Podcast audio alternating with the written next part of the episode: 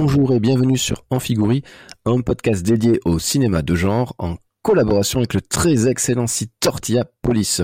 Je suis Jérémy et aujourd'hui nous entamons ensemble une nouvelle saison, la saison 2 qui fait suite donc à la saison 1 dont le succès mérité a conduit la production à renouveler l'expérience pour une nouvelle saison, la 2 donc. Les chiffres ne sont pas très précis mais restent tout à fait honnêtes. Alors, d'après les syndicats, vous êtes plusieurs centaines de milliers à nous écouter, quand la police ne nous compte que quelques milliers d'auditeurs. Peu importe, après tout, l'essentiel pour nous est le temps passé à vous apporter l'éclairage nécessaire pour appréhender les œuvres dont nous parlons. Je suis donc très heureux aujourd'hui, doublement heureux même, oserais-je dire, car non seulement mon acolyte de toujours reste fidèle au micro, j'ai nommé Bénédicte, mais en plus, pour ouvrir cette saison, nous allons parler non pas d'un, mais de deux films. Et quels films, mes amis Deux œuvres monumentales qui ont profondément marqué le cinéma. Et je vous propose de découvrir tout ça avec un extrait de bande-annonce. Sarah Connor. C'est à côté.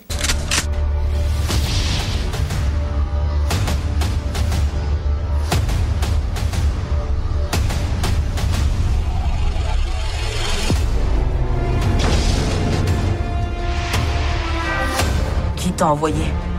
Toi. Baisse-toi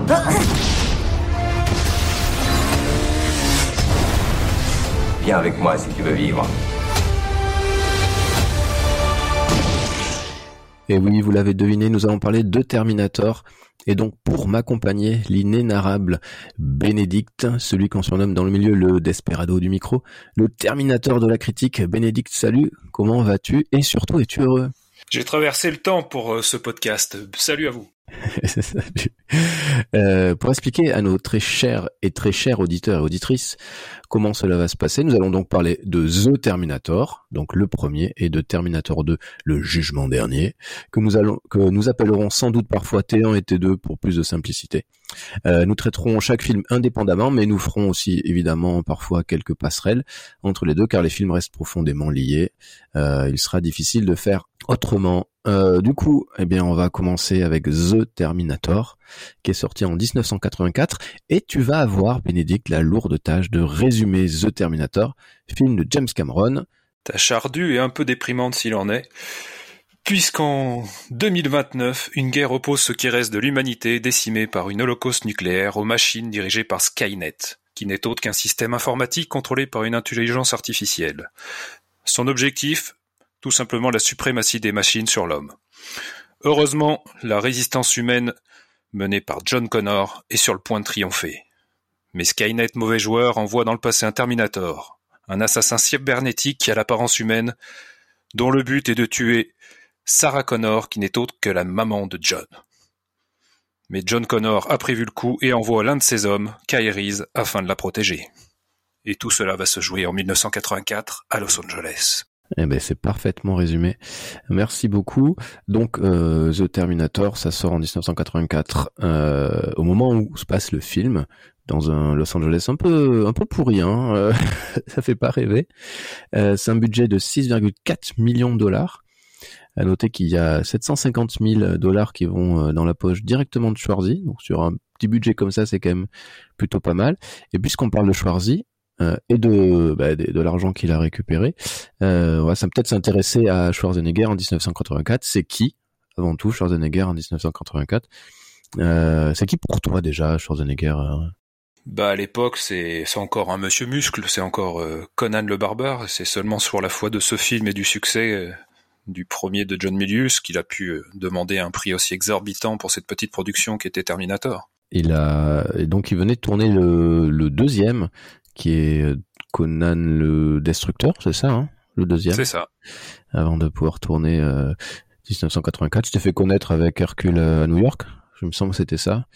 Le, enfin, le film qu'il a fait, euh, qui a fait découvrir son, son corps au monde entier. Et euh, en Même si 1980 on avait pu le voir avant dans un épisode des rues de San Francisco. Et, sur- et aussi en garde du corps dans l'excellent film de Robert Altman, Le Privé. Euh, mais bon, voilà, Schwarzenegger, ça reste, euh, ça reste un corps. Bon, même si, bon, moi j'adore hein, Conan le barbare. Bon, le Destructeur un peu moins, mais euh, je trouve que le Conan le Barbare de, de Milius c'est un, film culte et, et un- une très belle démonstration de, de de films de genre et de et de films fantastiques. Euh, Des propos qui n'engagent bien évidemment que toi et pas l'ensemble d'Amphigourie. mais euh, mais voilà, ça reste euh, ça reste un corps et c'est un peu dur de se dire euh, à ce moment-là est-ce que Schwarzenegger est est un vraiment un acteur? Ah oui puisqu'il a joué dans des films mais euh, c'est quoi son, son son degré de, de qualité euh, euh, pour assurer des voilà des, des, des rôles complexes? Et euh, c'est pas avec Terminator qu'il va prouver le contraire Bah, disons qu'à l'époque, il est déjà considéré comme un produit d'appel puisque ce sont les les producteurs, puisqu'on allons di- directement à la jeunesse du film, les producteurs qui veulent imposer euh, Schwar- Schwarzenegger à James Cameron. Et à la base, ils voulaient l'imposer pour le rôle de Kyle Reese. oui tout à fait et euh, et il a pas eu le rôle Et- Non, parce que euh, James Cameron euh, estime à juste titre que si on le mettait lui en tant que héros, il fallait trouver quelqu'un de encore plus impressionnant en guise de T800, ce qui allait être très compliqué. Ouais, ce qui était très malin. Euh, à ses côtés, donc il y a aussi euh, Linda Hamilton, euh, qui est donc bon, c'est la figure de, de, de Terminator, la figure féminine de Terminator, Terminator 2 et euh, Terminator euh, Dark Fate. Fate, euh, dont on ne parlera pas. et Pas aujourd'hui. voilà. Et du coup, qu'est-ce qu'on peut dire de Linda Hamilton en 1984 Bah, à l'époque, c'était une vedette télévisuelle, puisque la série La Belle et la Bête avait plutôt bien fonctionné aux États-Unis, donc elle était très connue pour ça. Et je pense qu'elle a été repérée pour le film également pour euh, Les Démons du Maïs, une adaptation d'une nouvelle de Stephen King euh, qui était sortie euh, en 84, de mémoire. Tout à fait. Et pour finir, euh, évidemment dans, le casting euh, il n'y avait pas que ces deux-là dont, sur lesquels on se penche un petit peu. Euh, il y a euh, pas mal de, têtes assez connues néanmoins qui, apparaissent comme ça, Euh, mais euh, c'est surtout quand même évidemment James Cameron qui nous intéresse parce que c'est la tête pensante derrière le projet en 1984. James Cameron, c'est un néo-réalisateur qui euh, qui n'a eu qu'une expérience assez déplorable dans la réalisation avec euh, Piranha 2, euh, dont je crois que c'est ton film préféré. Ça l'était avant que je découvre Terminator 2, bien sûr. Là, je crois que c'est même un film qui- pour lequel il n'est pas allé au bout. Je, je crois qu'il a pas fait le montage, enfin il a pas assisté au montage ou il a peut-être même pas fini le, le tournage. Euh, Tournage assez compliqué pour lui, parce qu'il me semble qu'il a été malade durant celui-ci, mais ça lui a permis d'avoir des visions euh, qui seront à l'origine du Terminator, justement. Ouais, alors moi j'ai lu euh, différemment les choses. C'est vrai que ça se passait pas bien avec la, la production. Euh, et donc ils lui ont un peu euh, volé, euh, volé le film. Et apparemment, alors je sais pas si c'est vrai ou pas, hein, mais donc il serait allé euh, à Rome euh, monter le film un peu en douce, ce qui est assez étrange. Il travaille la nuit euh, en douce. Il, il rentrait dans les dans le studio de de montage et il aurait appris à travailler sur la table de montage alors qu'il la connaissait pas. Ça fait peut-être partie de la légende, peu importe quoi qu'il en soit, il est tombé malade parce qu'il il mangeait très peu et qu'il travaillait beaucoup. Il euh, et en effet euh, euh, lors d'une fièvre, hein, lors d'un euh, d'une grosse fièvre, il euh, il euh, il rêve de ce robot dans dans les flammes euh, qui va se matérialiser dans dans le film The Terminator. Euh, c'est l'anecdote que j'ai que j'ai rencontré, que j'ai lu. Euh, je sais pas si elle est vraie, mais en effet, en tout cas, euh, Piranha 2, c'est pas pas complètement son œuvre, quoi. Je pense que c'est un peu de la légende aussi, parce que si on remonte le cours de la carrière de James Cameron, dès 78, il réalise un court-métrage euh, Xenogenesis où il est déjà question d'un héros mi-homme mi-machine, en tout cas qui possède un bras cybernétique. Donc c'est euh, c'est une imagerie qu'il travaille quand même depuis un moment. Ouais, ouais. Euh, ouais, ouais, c'est vrai que cette histoire sur Piranha 2 est pas super claire, mais bon, a priori quand même, euh, le, réali- le, comme le, pardon, la, la, la production, le producteur, euh, c'est un producteur italien, Ovidio Sonitis, qui, qui d'ailleurs c'est lui qui avait choisi hein, Cameron. hein, il avait, il avait rencontré euh, je crois, avec avec Corman, et finalement finit par lui par lui prendre son son petit son petit son petit film qui était donc la suite de Piranha de Joe Dante. Ce qui est certain, c'est qu'à l'époque, James Cameron bah, ne parle à personne, enfin n'évoque rien aux dirigeants de divers studios. Quoi. C'est, il a pas, c'est pas un nom. Non, non, c'est, euh, ce n'est personne.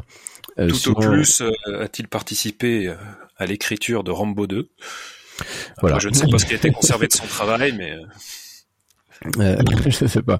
Mais Parce que tu parlais de Conan le Destructeur tout à l'heure. En fait, il était, je crois que par contrat, Schwarzenegger était obligé de tourner Conan le Destructeur, donc ça a retardé d'autant le tournage de Terminator. Et dans l'intervalle, James Cameron a réécrit un petit peu le scénario de Terminator, mais il a aussi euh, travaillé sur Rambo 2. Très bien. Euh, je pense qu'on a à peu près tout dit euh, sur bah, sur ce trio et ce bah, ce qu'il représente à l'époque en 1984. Donc voilà, ils n'ont pas un gros poids sur Hollywood, ce qui sera complètement différent en, en 91 avec Terminator 2. Et, euh, et donc, bah, on va maintenant se plonger, euh, se plonger dans le film que euh, j'ai regardé différemment du coup pour les besoins de ce, ce podcast. C'est un film que j'ai à peu près vu une cinquantaine de fois, mais je, voilà, je, je le regardais avec amour et des raisons, sans me focaliser sur les détails. Donc, j'ai un petit peu regardé les choses différemment. Et c'est assez marrant le, le, travail sur les détails qu'il y a dans ce film, et en particulier au tout début du film, il y a les euh, donc euh, il y a Terminator, le Terminator qui arrive euh, dans, dans une pluie de, d'étincelles et, et d'éclairs.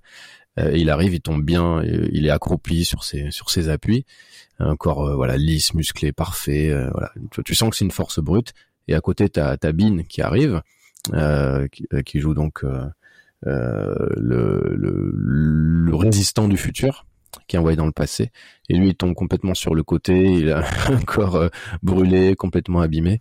Euh... Bah, le corps brûlé, c'est pas lié euh, au voyage dans le temps, c'est lié non, non, c'est un corps son historique, mais c'est vrai qu'il finit comme une crêpe complètement aplatie ça. contre le sol.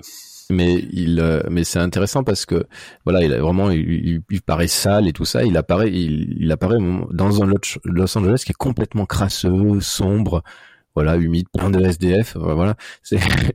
C'est c'est c'est euh, je trouve ça Los Angeles qui est, qui est, dans la lignée de ce qu'on pouvait déjà voir dans les années 70 je sais pas si tu te souviens de la série Starsky Hutch même si la ville n'est jamais nommée c'est clairement Los Angeles. Et ce n'est que ça hein. ce, ce ne sont que des ruelles avec des ordures de partout des, des, des motels minables des appartements dégueulasses donc c'était un peu la vérité des grandes villes américaines de l'époque. Hein. Si on se réfère ne serait-ce qu'à New York, euh, à la fin des années 70, début 80, on était vraiment dans un autre monde. Ouais, mais du coup, je trouve ça intéressant parce que le mec, il arrive du futur dans un monde apocalyptique. Et là, il arrive, euh, pour lui, j'imagine dans son imaginaire, arriver euh, à Los Angeles, bah, c'est doit être un petit peu chatoyant et il se retrouve dans un truc complètement crasseux, minable. Et je, je trouvais ça euh, intéressant de la façon dont, dont il présente ça finalement, Cameron. Euh, et, et, en effet, euh, il cherche pas à embellir la ville et de faire un contraste entre le futur et, le présent. Et, ah non, on est clairement pas là pour faire du tourisme. Je crois qu'on voit même pas la colline Hollywood. Ouais, on voit même pas la plage, si. C'est un film, non, non, même pas. C'est un film essentiellement nocturne de toute manière, donc. Mm. Ça va, c'est histoire d'annoncer euh, l'apocalypse à venir. On y est déjà, quoi, quelque part. C'est ça. Et en revanche, une fois que ces scènes-là d'arrivée euh, euh, se passent, t'as l'apparition de Linda Hamilton, donc Sarah Connor. Et là, c'est musique années 80. c'est ça, musique douce, soleil. vraiment, c'est lumineux. Le euh, brushing d'époque, le scooter. je, mais je trouve que du, du coup, euh, c'est vraiment un film qui est hyper intéressant à regarder avec un, euh, enfin un œil au détail, tu vois. Euh, vraiment chouette à regarder comme ça, juste comme on aime regarder ou consommer des films. Mais quand tu commences à regarder un peu les détails et tout, tu, tu découvres plein de choses et c'est, euh, bah, c'est assez génial pour le coup. du coup, on va quand même parler, enfin Bon, tu, tu, tu sais que j'aime beaucoup les, les effets spéciaux. On va parler peut-être parler de la scène d'ouverture. Toi, tu l'as découvert à quel âge? Tu te rappelles quand t'as découvert euh, Terminator? Je devais avoir 7-8 euh, ans, je pense. Ouais, mais t'es Tes parents étaient pas beaucoup. c'est justement euh, en le découvrant qu'ensuite, euh, quand il y a eu la vague Terminator 2, que j'ai j'ai insisté pour pouvoir le voir au cinéma, le deuxième. Ouais, le, le- deuxième est plus familial, on va dire. Oui, mais justement, l'enfant que j'étais à l'époque avait cette euh, d'avoir peur justement à cause du premier film. C'est ça, parce que ben, c'est bien que tu dis ça parce que en fait le premier film, euh, euh, pour moi c'est un vrai film d'horreur en fait. C'est, euh, je trouve qu'il est, il est, il est, quand les gens parlent ou quand on lit sur sur Terminator, ça a assez peu signifié le film, le, le fait que le film est vraiment monté. Réalisé comme euh, filmé comme un film d'horreur c'est assez marquant en fait quand tu recommences à regarder un peu les détails la façon dont le personnage du monstre est, est- est valorisé et mis en avant, on est vraiment sur un film d'horreur. Donc en effet, se dire euh, je vais envoyer un enfant voir Terminator 2. non, non, je te charrie, Accompagné euh, quand même. ah, Mais c'est surtout que c'est surtout quand on voit on découvre le film Terminator, bah dès le départ, on se demande mais euh, comment les héros vont s'en sortir face à cette machine indestructible? On se dit c'est pas possible, c'est trop déséquilibré, il y a, il y a aucune possibilité de, de l'emporter. Et c'est là-dessus que se joue euh, la noirceur du film euh, et la trouille qui peut s'ins- s'instaurer. Parce que je pense que les gens mettent en avant le côté action, donc c'est vrai que ça bourrine pas mal, ça, ça canarde retours de bras et tout, mais le premier, il a vraiment une, méchanceté brute qui tire son sel en fait de, son côté série B. C'est un film qui va quand même assez droit à l'essentiel, qui part d'un synopsis euh, qu'on peut euh, qu'on peut mettre à mal assez facilement finalement si on essaie de le décrypter, mais qui fonctionne euh, en tant que film unique et puis qui nous fait passer à peu près toutes les toutes les failles temporelles qu'il peut y avoir, les petits les, petits euh, accrochages. Il y a- oui, en effet, ça soulève beaucoup de questions. On va pouvoir revenir dessus, mais euh, donc il y a, y a la scène d'ouverture. Alors moi, je me rappelle euh, cette scène d'ouverture que bon dans, dans mes souvenirs, elle se mélange souvent avec euh, avec Terminator 2, mais euh, la scène d'ouverture est assez incroyable quand tu, tu sais que bah, il y avait pas d'argent ou très peu d'argent euh, dans, dans le film. Euh, donc je sais pas si euh, pour contextualiser, hein, donc euh, on ça s'ouvre, on est en Los Angeles en 2029 et on a des un tank avec des chenilles, enfin d'un tank géant hein, qui euh, qui roule sur des sur des crânes humains qui sont complètement écrasés. Euh, là, on est vraiment sur une vision de la- l'apocalypse euh, vraiment hyper. euh, Ah bah, le ton est donné d'office. Ah oui, le ton, c'est- exactement ça. Le ton est donné et tu sais que en fait, tu vas être face à un, un monstre qui euh, que rien n'arrêtera et il sera pas là pour réfléchir euh, au bien ou au mal. C'est juste qu'il fera ce qu'il a ce qu'il a à faire. Il, a, il s'arrêtera jamais. Il, il avancera. Il avancera coûte pour- que coûte. Voilà, ce pourquoi il a été programmé. Exactement. Et, euh, et, et du coup, c'est vrai que ça crée une tension dès le début euh, qui, euh, bah, qui, qui, qui perdure jusqu'à la fin du film. Et, euh, et c'est hyper efficace. Et quand tu, quand tu recontextualises et que tu te dis, mais c'est son premier film à James Cameron, c'est- son premier film et demi, véritablement. Euh, Enfin, en tout cas, c'est son premier, euh, c'est son premier véritable bébé. C'est-à-dire qu'il a vraiment euh, la main dessus. Euh, personne n'intervient. Enfin, en tout cas, il a une liberté créatrice, créative euh, euh, totale. Même si, euh, à un moment donné, je sais que les les, les producteurs vont essayer de de s'accaparer un petit peu les le montage du film. Euh, ils vont essayer de prendre la main dessus, mais euh, il va réussir à, garder le contrôle du truc. Mais du coup, on a là, pour une première œuvre hyper ambitieuse, un mec qui qui euh, se trompe pas en fait, qui qui fait pas d'erreur, qui qui fait preuve d'une maturité qui est assez hallucinante. Bah, il sait clairement où il va. Après, il faut quand même préciser qu'il n'était pas tout seul à l'écriture. Il était accompagné de William Wisher, qui travaillera également sur le deuxième. Il avait également développé des idées dont il, enfin, qu'il ne pourra pas utiliser sur le, sur moment puisque ça réclamait beaucoup trop de, de technologie et que celle-ci n'était pas encore au point. Je pense notamment au Terminator liquide. Il l'avait déjà envisagé dès ce premier film comme euh, opposant. C'est assez drôle d'ailleurs, puisque à la base, donc, le T800 était déjà envisagé comme un robot gentil. Et finalement, bon, après on parle à- avec le recul, mais c'est vrai que cette opposition homme-machine est quand même plus intéressante euh, pour le puis plus représentatif du conflit qui est annoncé en 2029. Donc bien plus logique dans le contexte du film. Hmm. Non mais clairement ouais. Euh, et donc oui donc le, le les deux protagonistes, alors c'est bizarre, j'allais dire les deux protagonistes principaux, c'est pas c'est pas tout à fait vrai puisque Linda Hamilton va devenir la figure euh, emblématique du, du, du film, bien entendu, mais donc il y a quand même Michael Bean, donc on n'a pas trop parlé de lui, mais c'est euh, le, le, mec euh, un peu un peu chétif qui arrive. Alors chétif, il est quand même assez musclé, hein, bien entendu, mais quand tu le vois face à évidemment, il est sec il est sec face bah, bah il mange pas beaucoup hein. vraisemblablement il bouffe des rats donc quand ils en trouvent. Euh, et euh... c'est pour ça que ça lui change pas beaucoup finalement et que le fait qu'il s'habille euh, avec des fringues de clodo ah ouais. ça va. Ça n'impacte il, pas. il, finalement il vit il vit ce qui en 84 ce qu'il vivait en 2029 c'est-à-dire il doit se terrer sauf qu'au lieu d'éviter les machines de Skynet il doit éviter la police mais sinon il a il est dans le même le même environnement quoi. Mais c'est ça qui est hyper intéressant parce que tu serais tu pourrais être tenté quand tu fais venir quelqu'un du futur dans un deux futurs apocalyptiques dans le présent, tu serais tenté d'enjoliver le présent, de lui faire vivre des bons moments, euh, euh, je sais pas, découvrir des jeux vidéo, j'en sais rien, enfin voilà, qu'il puisse s'amuser. Alors pas du tout. Hein. Le mec, euh, il a vraiment pour lui, c'est une vie de merde du début à la fin. Bah, parce qu'il a pas le temps. Le film ne lui offre pas ce temps. Mhm. C'est une course contre la montre, euh, Terminator, et de son côté série B, c'est qu'il vraiment ils vont comme je disais, il va droit à l'essentiel et c'est aussi ce qui en fait sa valeur.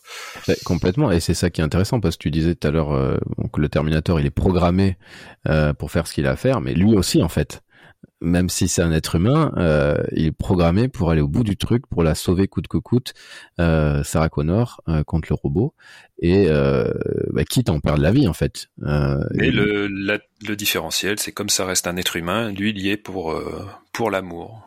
Il a des sentiments pour elle, qu'il a cultivé en contemplant et en gardant jalousement une photo. C'est ça. Et, est-ce qu'il a fait les poches de John Connor? Ça, on le saura jamais. bah, il lui, il lui offre, hein. il lui offre la photo de John Connor en fait. Euh, mais euh, d'ailleurs, l'avantage qu'il a sur le Terminator, parce que lui sait vraiment à quoi ressemble euh, Sarah Connor, alors que le Terminator, lui, est obligé d'abattre euh, toutes les Sarah Connor de Los Angeles. C'est ça. Euh, et ce qui en fait un sale killer du coup. C'est assez rigolo. Et, euh, et du coup Michael Bean euh, bah, pareil en 84 c'est pas quelqu'un qui a bon, après on peut pas dire qu'il a une grande carrière non plus hein, Michael Bean. Il a un peu non mais il a fait partie de la première famille de James Cameron donc c'était c'était ses débuts. Ce qui est assez drôle finalement et là où il se rejoint avec Schwarzenegger c'est que tous les deux quand on leur a proposé le film ils l'ont jugé ridicule ils l'ont pris de haut Schwarzenegger, quand euh, sur le tournage de Conan, on lui disait qu'est-ce que, que serait son prochain film, il a dit oh je vais tourner une merdouille de science-fiction, ça prendra pas beaucoup de temps. Et puis finalement, bah, ça sera son film emblématique. Et Michael Biehn lui-même euh, jugeait le film euh, stupide, et finalement, il restera jamais qu'à risque, ce personnage iconique aussi. Tout à fait, ouais. Oui, parce que c'est, c'est son vraiment, j'allais dire son seul grand rôle peut-être pas parce qu'il a quand même une filmographie assez balèze, mais c'est son rôle principal qui euh, qui, qui, qui, qui, qui l'a porté dans le cœur de, des fans de, de films de, de genre. Bah, bah, je pense que les personnages qu'il a joués pour euh, James Cameron sont ceux qui euh, retiennent le plus l'attention des, des spectateurs. Bah, c'est sûr parce que du coup il a il a joué dans Aliens, Abyss. Après il y a, voilà le Caporal X.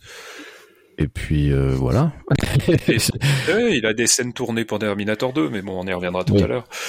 Tout à fait. Mais après, il a plus joué, avec, il a plus du tout joué avec euh, Cameron, non. me semble, non, non, non. Après, il y a plus. Ils se sont engueulés. Peut-être qu'il n'arrivait plus à supporter la tyrannie de James Cameron.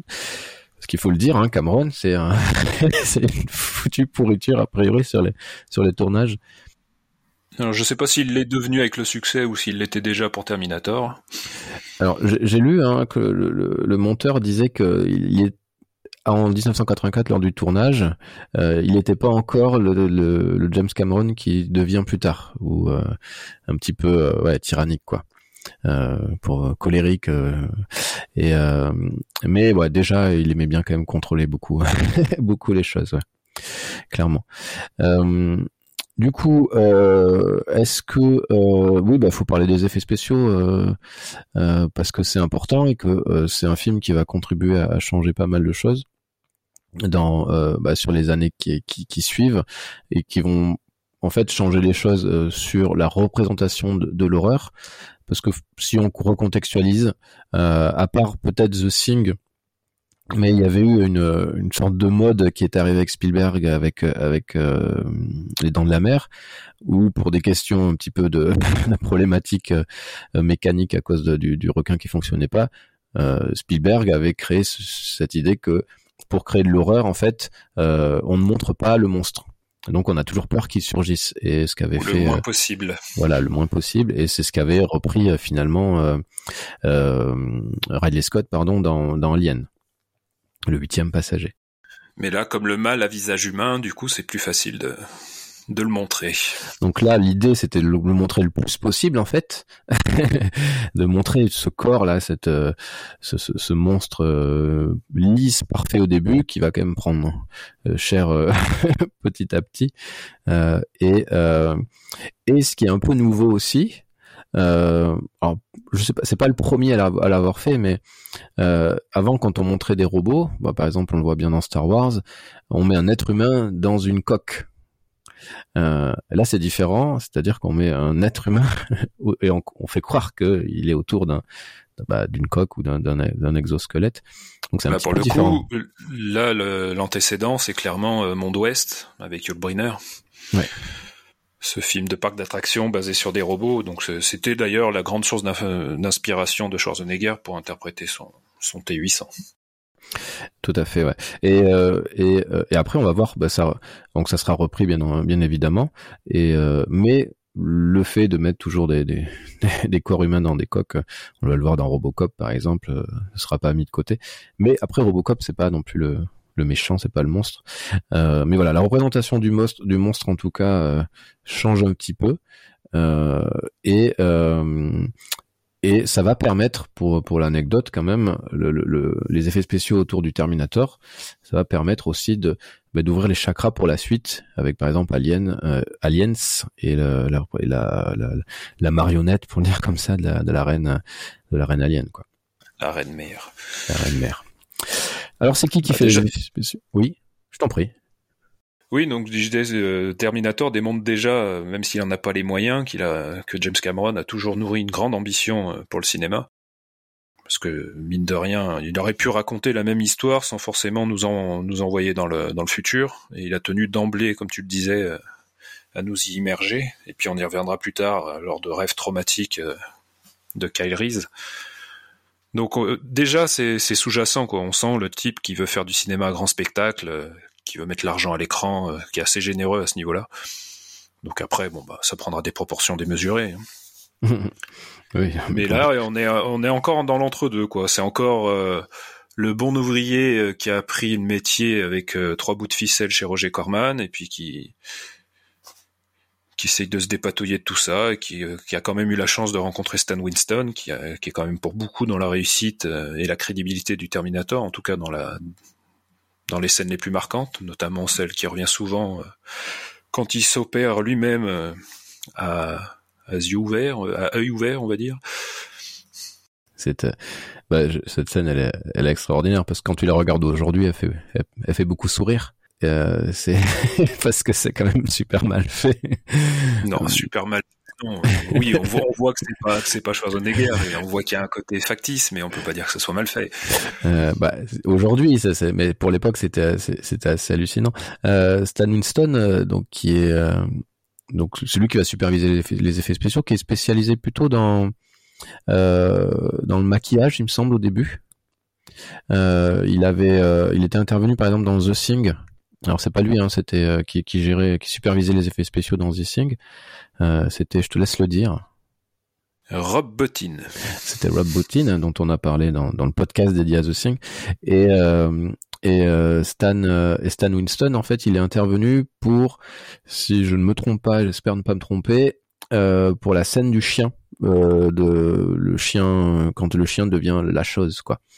apparemment, il est intervenu à ce moment-là pour aider un petit peu au tournage et euh, voilà c'est quand même plutôt sa spécialité donc il va quand même devoir s'entourer euh, d'autres personnes bah, pour faire euh, bah, pour faire le robot hein, tout simplement donc même si c'est la tête pensante, enfin vraiment la tête pensante en fait, c'est quand même c'est quand même James Cameron.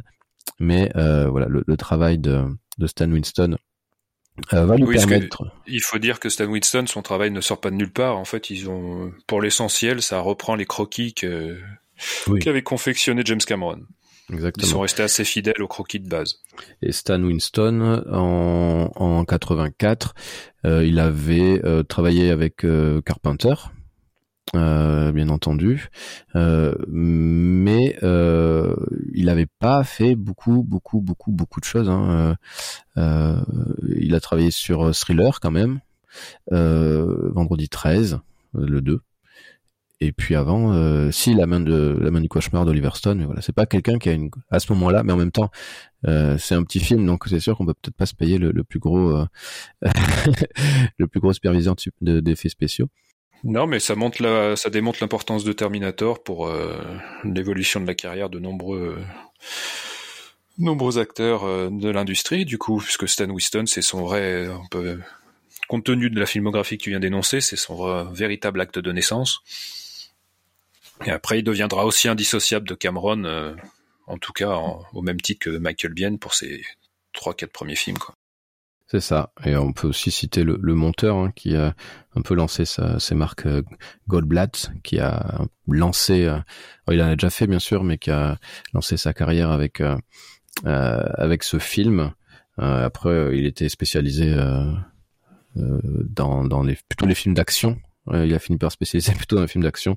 Il a bossé sur Rambo 2, euh, sur Le Mans. Il a travaillé avec euh, Paul Verhoeven aussi, sur Starship Troopers ou Showgirl, et puis avec Michael Bay sur Armageddon. Et, euh, et euh, comment s'appelle ce avec Will Smith là euh... Ah, pardon. Bad Boys. Voilà le 2, c'est ça. voilà, donc c'est vrai que c'est un film qui a lancé, euh, qui a permis de révéler de, beaucoup beaucoup de talents. Euh, et, euh, et c'est assez dingue en fait quand, quand on voit l'impact finalement individuel de, de toutes les personnes surtout euh, Schwarzenegger, surtout euh, Cameron, euh, surtout Stan Winston et aussi Mark Goldblatt. c'est dingue comme ce film finalement il a permis bah, à des artistes, à des auteurs, à des artisans de bah, se révéler et, d'avoir derrière des, belles carrières qui ont compter dans le cinéma. Et pas que de genre ou cinéma d'action, hein, finalement, euh, global, ils ont ils ont pesé sur Hollywood de, de par leur de par leur talent et c'est assez assez dingue. Il y a assez peu de films finalement qui peuvent se, targuer de ça, quoi. Euh, donc voilà juste pour Stan Winston hein, qui a après bossé sur Aliens le retour bien sûr euh, et euh, il a eu euh, il a été oscarisé hein, euh, et d'ailleurs je crois que c'était sur Aliens le retour il a été oscarisé ouais tout à fait donc euh, voilà, il est et sur Jurassic Park bien sûr puisqu'il a bossé avec euh, Spielberg. Donc euh, c'est pas voilà, c'est un, gros bonhomme. Enfin, c'est un mec qui est devenu un gros bonhomme quoi. Et donc, on parlait de cette fameuse scène où Schwarzy se, se, se soigne l'œil, euh, euh, qui est donc en effet la, la scène quand, quand, on regarde aujourd'hui elle prête à sourire parce que c'est sûr que euh, on voit bien que c'est une tête qui a été de Schwarzenegger qui a été complètement refaite. C'est quand même plutôt bien fait. Hein. À ce niveau-là, Total Recall doit te faire marrer aussi alors. Oui, bah oui, mais euh, en fait c'est euh, c'est pas c'est pas comment dire un rire moqueur en fait, j'adore ça. J'adore voir parce que du coup, on voit comment les choses sont faites, on voit les limites aussi de l'époque sur la sur la capacité à bah, reproduire ce genre de choses, euh, mais c'est que ça reste quand même assez dingue. Et, et au final, c'est pas toujours très choquant parce qu'on se dit bon, c'est un robot après tout. Maintenant, ce que euh, c'est amusant, on va s'extasier devant des poupes, des imitations de cire au musée Tussaud. Ou, ah, c'est pas mieux fait, t'as raison. Ou, ou, son équivalent euh, parisien, alors que on est sur de, de la statue, donc fixe, alors que là, on est quand même sur de l'animatronique, il y a du mouvement. Ouais, c'est dingue. Et puis il faut pas, ça, ça s'inscrit aussi dans la, dans l'histoire, euh, l'historique de l'évolution des effets spéciaux. Euh, quand apparaît sort des flammes justement, donc on va dire, si on suit la légende, que le rêve de James Cameron prend vie à la fin et qu'on voit l'exosquelette émerger des flammes. Bon bah c'est c'est Ray Rosen qui est qui est qui est largement évoqué l'exosquelette faisant référence aux nombreux squelettes de Jason et les Argonautes, par exemple, et, et autres prouesses de, des années 60. Oui, non, complètement. Ils se sont euh, hyper inspirés du travail de, de, de Ray Harryhausen à, à l'époque, ça, ça, ne fait aucun doute, euh, et, euh, et c'est extrêmement réussi. Et euh, il faut, bah, c'est vraiment c'est vrai que c'est la scène iconique parce que euh, on n'avait jamais vu ça. Euh, on a une on a une statue. Enfin, alors c'est une statue qui, enfin une statue. c'est euh, oui, en fait, ils ont complètement recréé. Un... Alors, je sais plus à quelle échelle ils l'ont créé. Hein. Je, je l'ai, je l'ai plus en tête. Je me demande si ça faisait pas au moins 60 cm, quelque chose comme ça. Oui, c'est euh, une miniature. Voilà. Et euh, donc, ils la mettent au milieu des flammes. On voit les flammes quand même euh, euh, en, en surbrillance, enfin pas en surbrillance, qui se reflètent sur euh, sur bah, justement sur sa corps. carcasse. Donc c'est, assez dingue. Et en fait, James Cameron, on l'a dit, c'est un, un peu un jusque boutiste. Il veut que tout soit parfait. Et en fait, le fait de faire l'image par image, hein, donc la, technique euh, de, de, stop motion, euh, parfois ça, crée, euh, euh, bah, ça saccade, l'image est un peu saccadée puisque bah, c'est un petit peu dur de faire une bonne animation et puis en plus si derrière tu rajoutes des flammes et tout. Et c'est comme ça qu'ils ont imaginé que pour régler un peu le problème, euh, de le faire boiter et euh, et aussi en fait ils, ils avaient travaillé euh, sur euh, je sais plus c'est l'Empire euh, contre-attaque je crois bah de faire boiter de faire boiter Schwarzenegger en amont justement mmh. pour qu'il y ait ce raccord avec l'exosquelette à la fin voilà. Et du coup, euh, donc justement pour euh, essayer de, d'améliorer l'animation, euh, il voulait euh, travailler sur, euh, il voulait utiliser l'ordinateur de, je crois que c'était bah, de, de, ILM, de, de, donc de George Lucas, euh, mais ça coûtait trop cher. Et du coup en fait ils ont mis une vitre, ils ont mis euh, une crème dessus, euh, je crois qu'ils ont mis de la vaseline dessus. Et ça fait un effet flou en fait qui qui permet tout simplement de, de, ne pas se rendre compte que c'est c'est un petit peu saccadé. C'est vrai en fait quand tu le regardes aujourd'hui, enfin c'est l'animation est, est, est, parfaite, c'est assez assez bluffant pour le coup quoi. Et pour le coup, cette scène illustre euh, également la place de Schwarzenegger à l'époque. On pouvait, sur la, pour la dernière scène, les 10-15 dernières minutes, se passer de, l'acteur euh, vedette, entre guillemets, alors que c'est devenu, totalement impensable à partir de Terminator 2. C'était, il fallait qu'il soit là du début à la fin. C'est vrai, c'est vrai que bah il est plus, il est, il, il, il quitte le tournage à ce moment-là et euh, et donc du coup, il y a une version du robot miniature, hein, qui celle qui sert euh, au plan large, et puis il y a une version euh, euh, pour les plans serrés, euh, qui est pour le coup une marionnette. Euh, donc y a, elle est animée par un par un bonhomme qui, qui la porte sur ses épaules, qui est très lourde d'ailleurs. C'est pour ça que quand on a les plans rapprochés, on voit on ne voit on ne voit que le haut puisqu'ils ils animaient que le haut qu'à partir du buste de mémoire, à partir de la ceinture. elle était très très lourde. Euh, mais euh, c'était quand même assez euh, assez assez bluffant et ça passe ça passe crème comme on dit aujourd'hui. C'est hallucinant de regarder le film aujourd'hui et de voir la qualité des, des effets spéciaux. Euh, donc tu, si tu dis rien, j'imagine que tu consens. Tout à fait.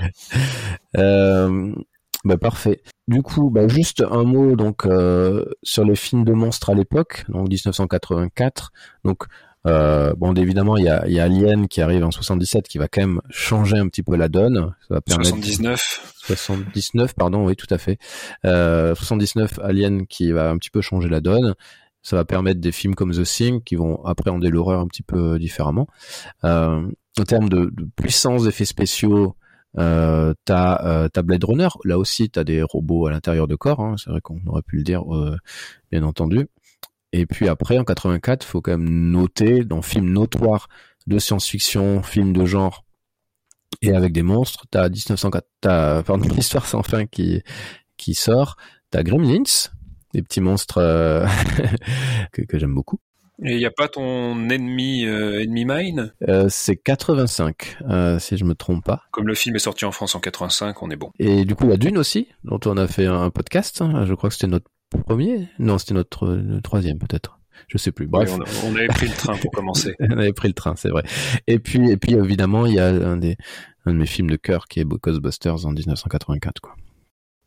Donc voilà un peu pour pour l'époque. Du coup, une petite question, mais je pense que c'est facile à répondre pour toi. Tu l'aimes ou pas, ce Terminator Ah bah moi ça ça reste ça reste une date importante dans ma culture cinématographique et ça reste un film que je revois toujours avec plaisir. Pour moi, il, il se suffisait lui-même, il n'y avait pas besoin d'en rajouter. Il était parfait comme ça. Euh, je, je, partage complètement euh, ta vision euh, sur, Termin sur The Terminator. Euh, pour moi, c'est voilà, c'est du cinéma hyper efficace qui va droit au but. Alors il y a quand même euh, parce que dans, dans le deuxième, ce qu'on, j'imagine ce qu'on va lui reprocher, c'est toi et moi, c'est son côté un petit peu qui veut faire de l'humour à tout prix, son côté blockbuster en fait. mais il y a un petit peu d'humour quand même dans, dans le premier. Euh, alors, il y a parfois il y a l'humour qui, qui vient parce qu'on connaît le film et on connaît les suites. Donc, par exemple, quand, quand Schwarzenegger dit euh, je reviendrai, évidemment maintenant ça nous fait rire puisque c'est devenu sa, sa, sa, phrase fétiche, mais c'était pas prévu, euh, pensé comme ça. Mais il y a, y a un passage qui est très drôle.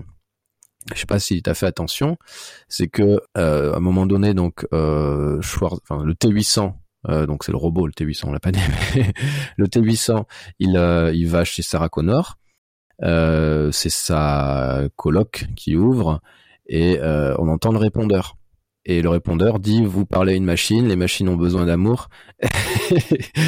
c'est ça le, message qu'il y a sur le répondeur. Et je trouve ça assez drôle parce que la femme est en train de parler à une machine et je, je trouvais que c'était un, petit un petit qui pour le coup elle n'a pas besoin d'amour. Qui elle euh, ne manque pas d'amour, c'est sûr.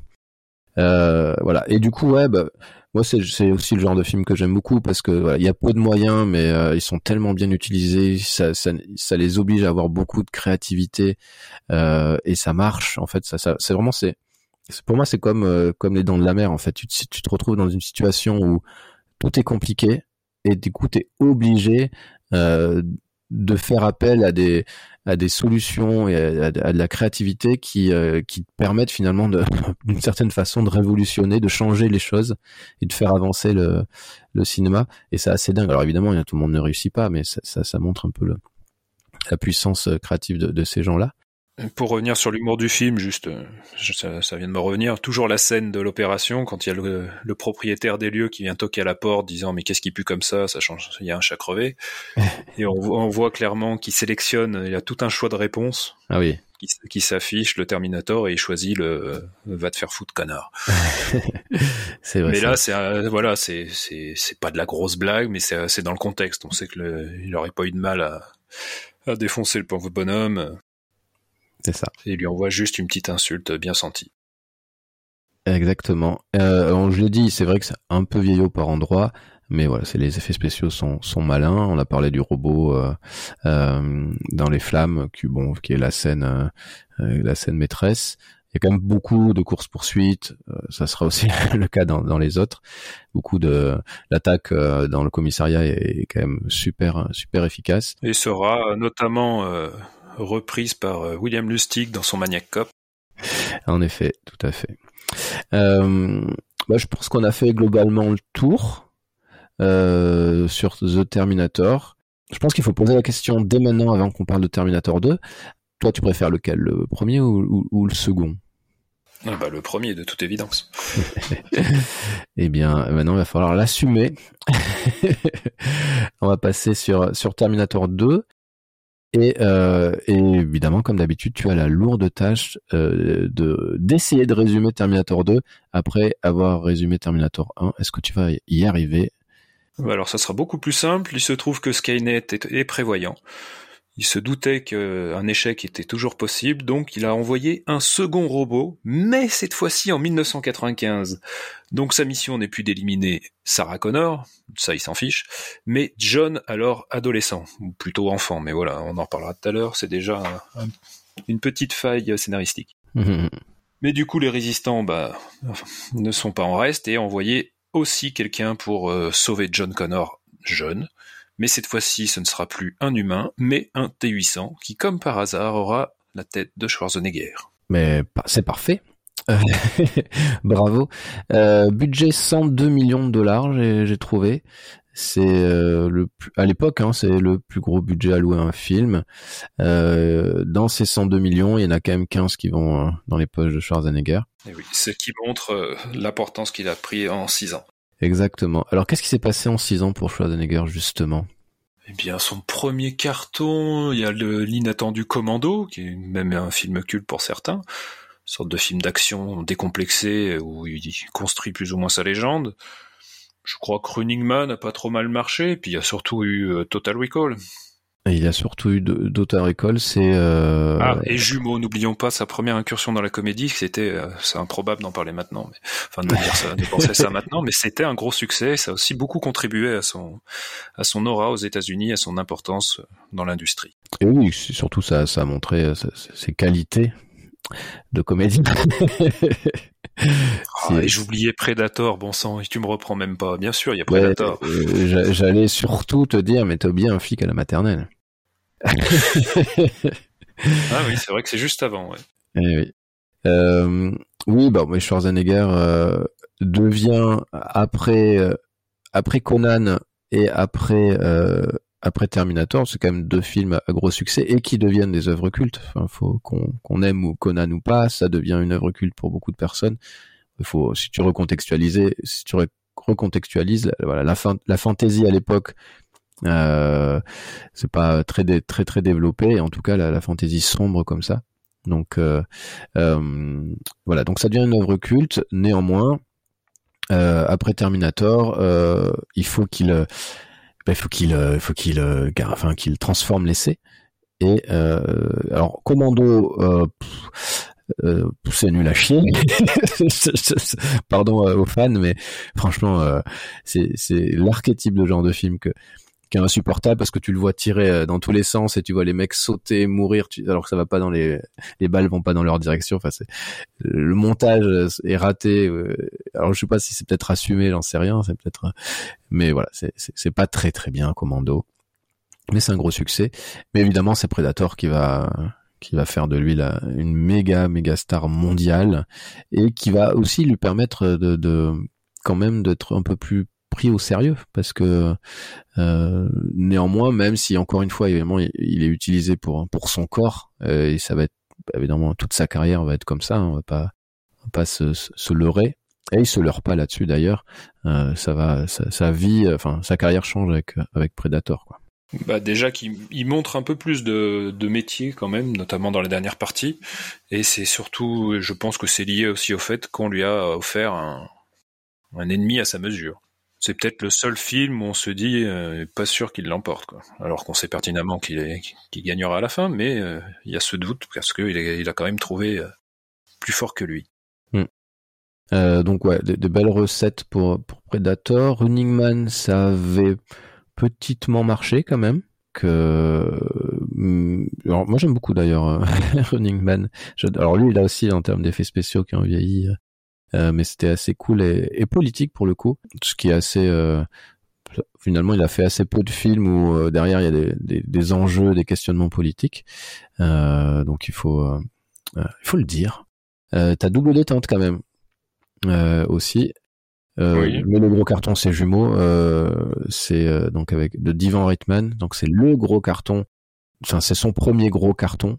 Euh, ça va, je crois que le chiffre là, c'est 216 millions box-office mondial, quand Predator avait à peine touché les 100 millions au box-office mondial. Quoi. Donc euh, c'est le gros gros carton. Et euh, l'année d'après, enfin non deux ans après, avec Total Recall, il bat ce record dans le box-office mondial à 261 millions.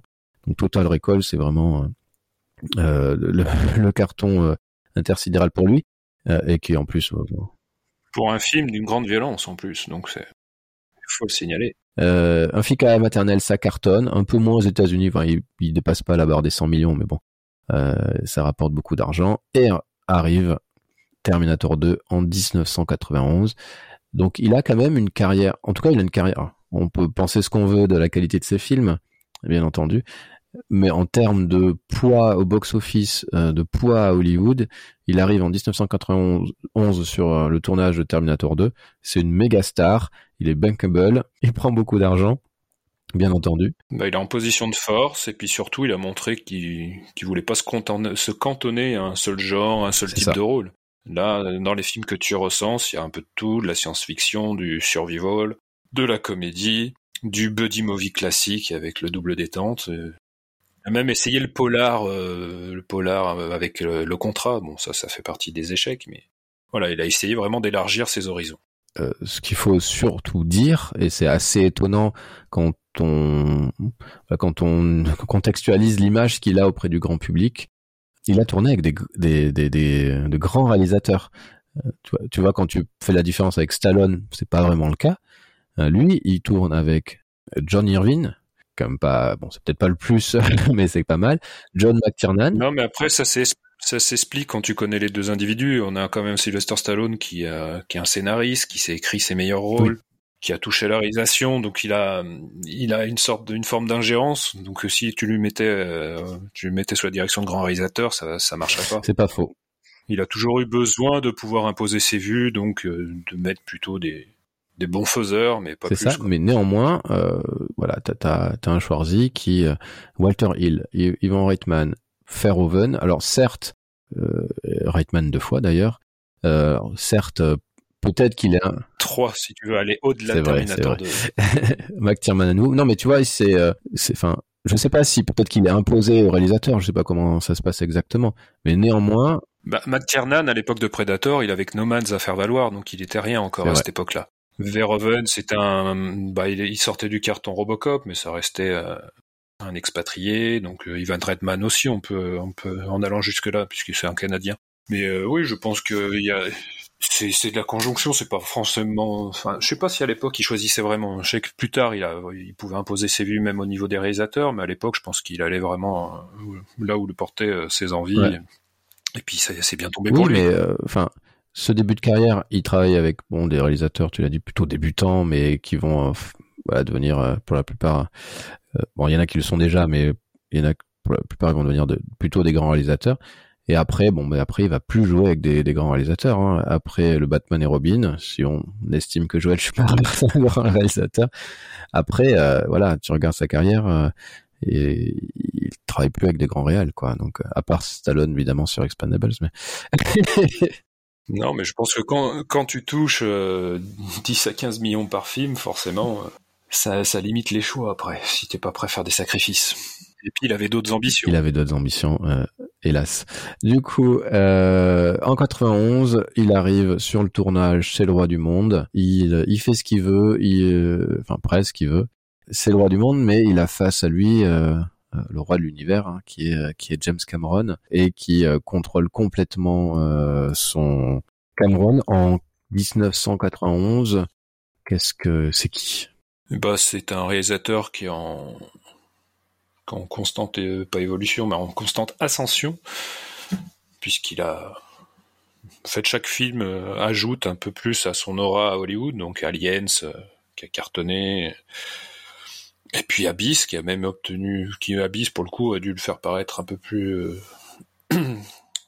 un peu plus crédible, qui a dû lui apporter un peu plus de crédibilité avec des personnages peut-être moins unidimensionnels. Il a, mis un, il a injecté un petit côté mélo dans son film de science-fiction. Mais tout en gardant ce côté famille, une certaine continuité, parce que si on pense à Aliens, on retrouve Lance Eriksen, on l'a pas dit, mais il joue un petit rôle dans, dans Terminator, et à la base, c'était lui qui était envisagé pour, enfin, James Cameron envisageait Lance Eriksen pour jouer le T-800, à tel point que quand il démarchait les studios, c'était Lance Eriksen qui débarquait en trombe, qui défonçait les portes, pour simuler un, un, un, android, enfin, un robot.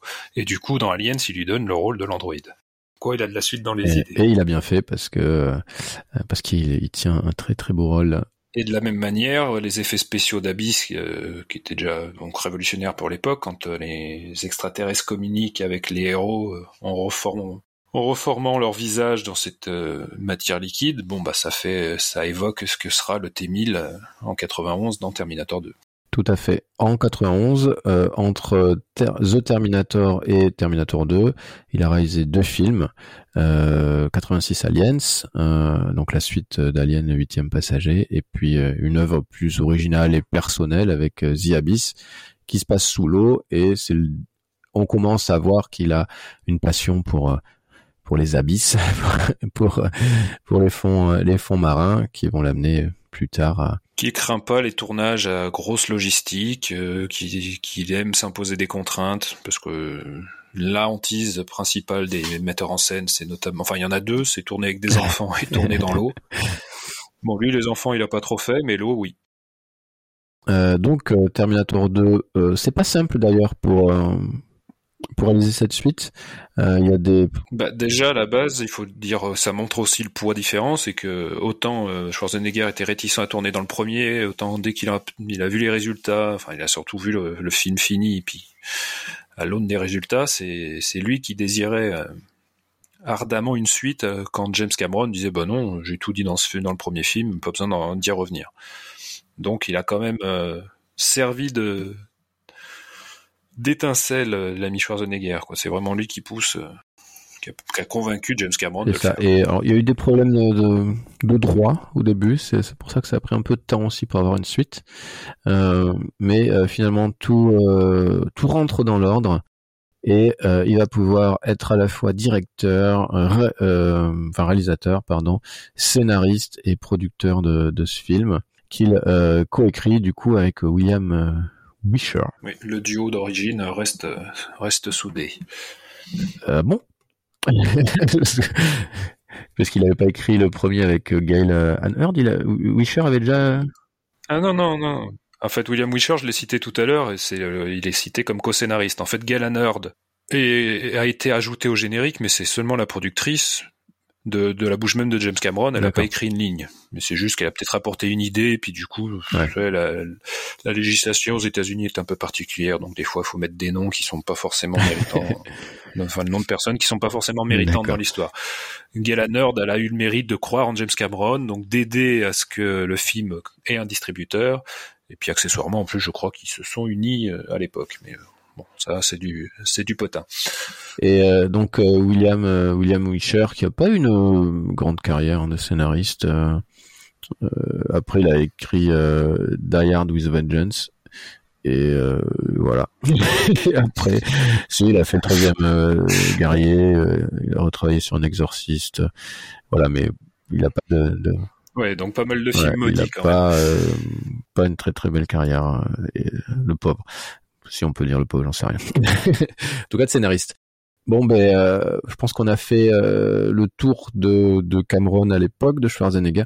Et bien évidemment, il faut parler de, de l'autre rôle emblématique, euh, Linda Hamilton, en euh, 1991. Euh, Qu'est-ce qui s'est passé pour elle entre euh, 1985 et 91 euh, c'est disons que je pense pas qu'on puisse dire qu'elle a eu la même réussite que, que les deux autres en termes de puissance médiatique. Euh, Non, elle a pas vraiment suscité euh, l'envie de réalisateur. donc elle a, ouais, elle a parlé King Kong 2. Oui, voilà, des trucs un peu, un peu louches. Je crois qu'il y a un sans issue aussi, tiré d'un scénario de John Carpenter. Je crois que c'est après Terminator, Ah ouais, mais je suis ça, pas ouais. sûr. Avec euh, Tommy Lee Jones. Enfin voilà, quoi, des choses, des films qui sont restés confidentiels ou euh, qui se sont fait connaître, mais pour les mauvaises raisons. King Kong 2, à l'occurrence. La fin, le- l'autre succès qu'elle aura eu dans sa carrière, c'est euh, euh, comment s'appelle le Pic de Dante, mais c'est en 97, donc après Terminator 2. Euh, Enfin, l'autre succès, je... euh, je- c'est pas peut-être pas un succès critique, mais le film, je me semble, avait pas trop mal marché. Mais voilà, c'est pas quelqu'un qui a, euh, c'est pas une actrice qui, hélas, a réussi à avoir une une super carrière. Elle est quand même créditée sur Terminator Renaissance euh, parce qu'elle fait une une voix néanmoins. Elle reprend ça la voix de Sarah Connor. Enfin.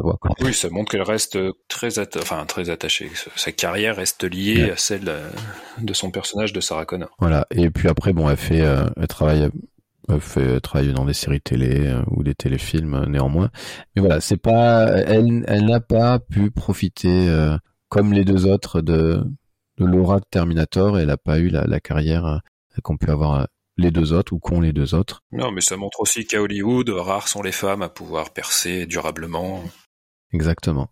Euh, néanmoins, euh, franchement, dans Terminator 2, elle envoie, elle envoie du bois. Déjà dans Terminator, sur la fin, elle commence à prendre, euh, je dire de de de, de, de- l'épaisseur euh, en termes de, de, de, de femmes badass euh, du cinéma, euh, de personnages féminins badass.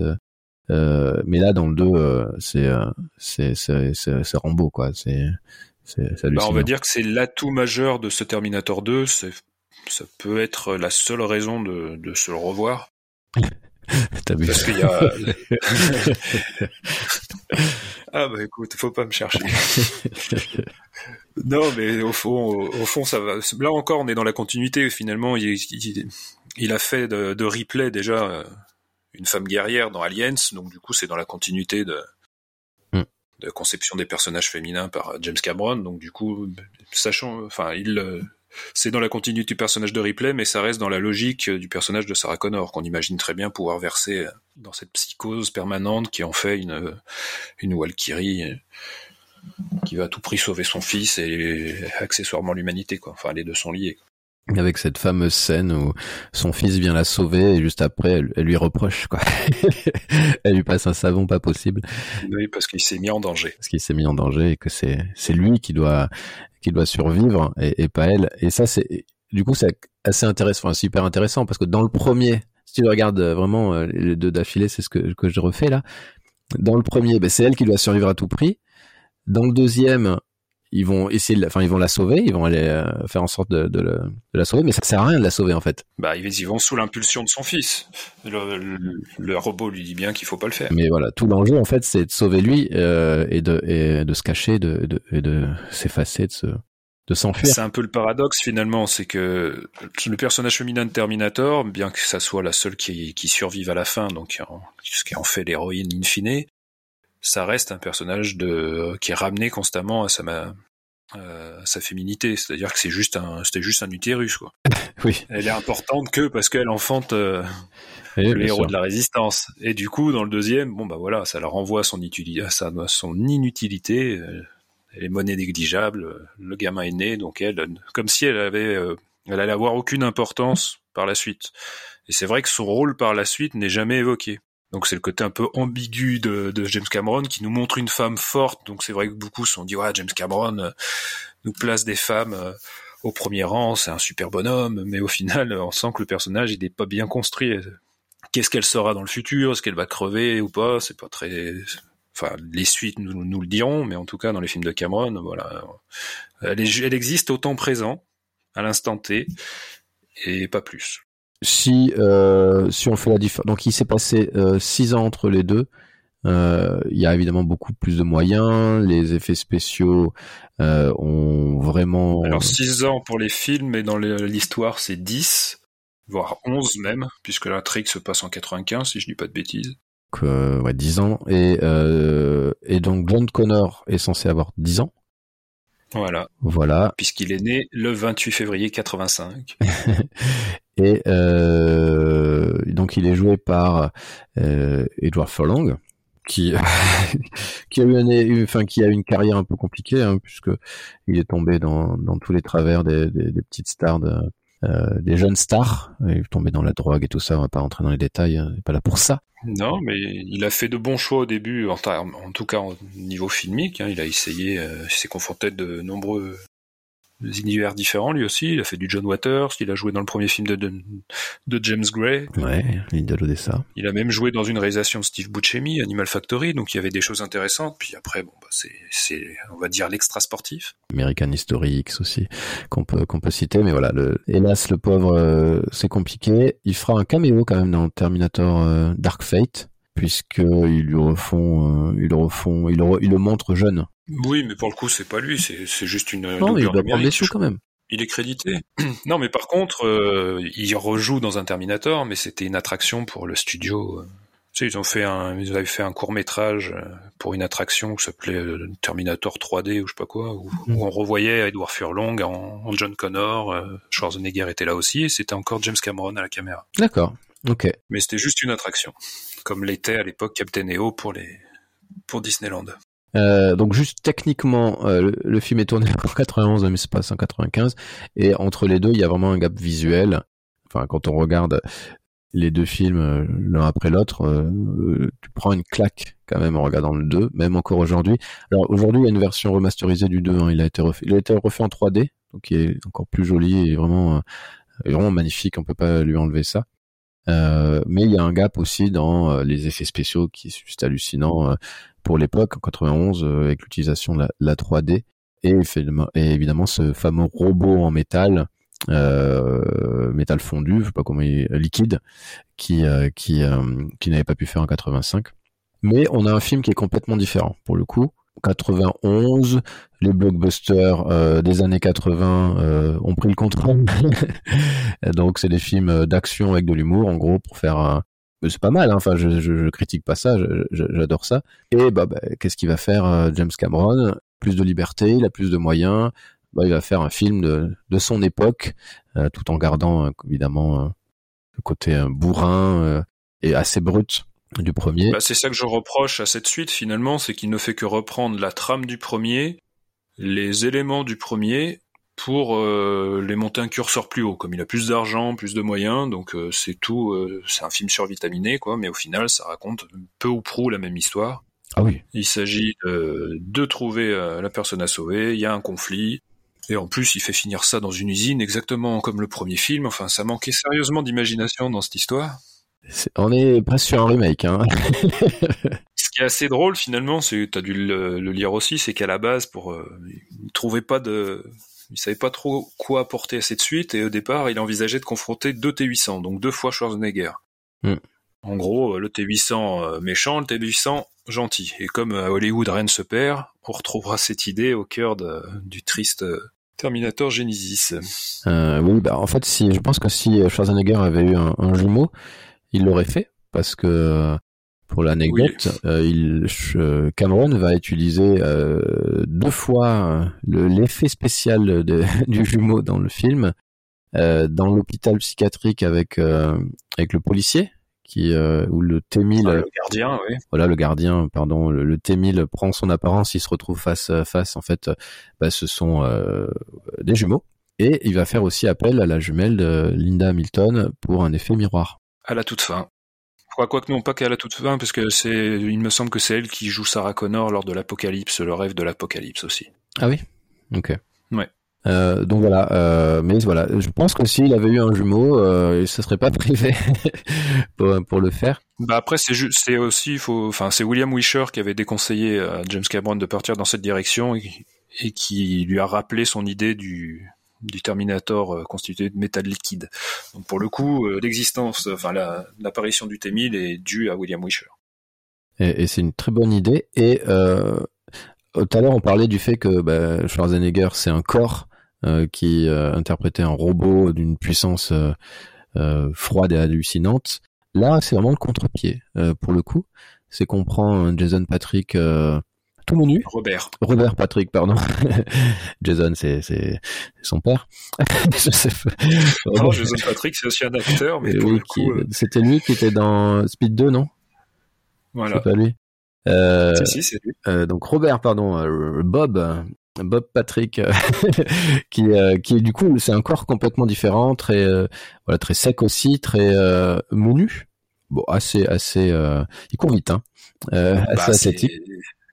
C'est le profil de, Monsieur et Madame Tout le Monde, quoi. Donc idéal pour bah, pour passer, pour pour passer inaperçu, quoi. Donc ça c'est intéressant pour le coup cette approche parce que c'est vrai qu'au début si on n'a rien lu, si on l'a jamais vu, on se dit bon bah le méchant robot revient et t'as un gentil robot habillé comme un policier qui va sauver tout le monde. Eh non, c'est un policier qui tue tout le monde au contraire. Euh, et euh, bon, du coup ça, je trouve ça intéressant. Euh, mais au, demeurant, moi, je trouve le film génial. Euh, euh, oui, je préfère le premier euh, pour pour des raisons, pour les raisons qu'on a évoquées tout à l'heure. Mais le 2, ça reste quand même une œuvre assez monumentale. À partir du moment où t'enlèves toutes les scènes un peu un peu un peu chiante en fait euh, où euh, il veut lui apprendre à sourire il veut lui apprendre euh, à, à, dire alors le sourire t'as vu la version t'as vu la version longue du coup? Parce que c'était pas présent dans la version cinéma de 91 ça. Ça avait été enlevé. Ah ouais eh ben, j'ai vu, euh, je sais pas. je sais plus, je sais pas, je revérifie moi. En fait, il y a plusieurs versions qui ensuite sont sorties à la faveur des laserdistes et compagnie, donc des versions dans lesquelles on voyait euh, justement euh, revenir en rêve. Euh, ouais, mais celle-là, je l'ai vue. Dans, la, cellule de Sarah Connor et la, toute la scène où John Connor essaye d'apprendre à sourire au T800. D'accord, ah, ben j'ai pas vu celle du cinéma, d'accord. Sauf que le montage de 91, euh, ça, ça n'existe pas. Et la scène du sourire sera aussi repris dans un Terminator ultérieur. Euh, voilà, mais toutes ces scènes en fait finalement où euh, hum, John Connor, il cherche, euh, enfin, il voit dans le robot une figure un peu paternelle. En fait, elles sont, elles sont un peu chiantes. Ça apporte pas grand chose. Alors, ça apporte un peu d'humour, ça apporte un peu de décalage, mais du coup, ça fait vraiment contrepoids avec le premier. Pour Cameron, ça apporte quelque chose puisque ça appuie euh, la- les réflexions de, Linda, qui de Linda, pardon, de Sarah Connor, Mhm. qui dit en gros en regardant euh, le robot s'amuser avec son fils que si un robot est capable d'humanité, tout n'est pas perdu pour l'homme ou un truc comme ça. Sauf qu'à l'image, ça devient ridicule et on sent, en fait, là, on sent clairement que c'est plus euh, Schwarzenegger qui s'adapte à un rôle, mais qui Schwarzenegger qui adapte les rôles à sa personnalité. Mhm.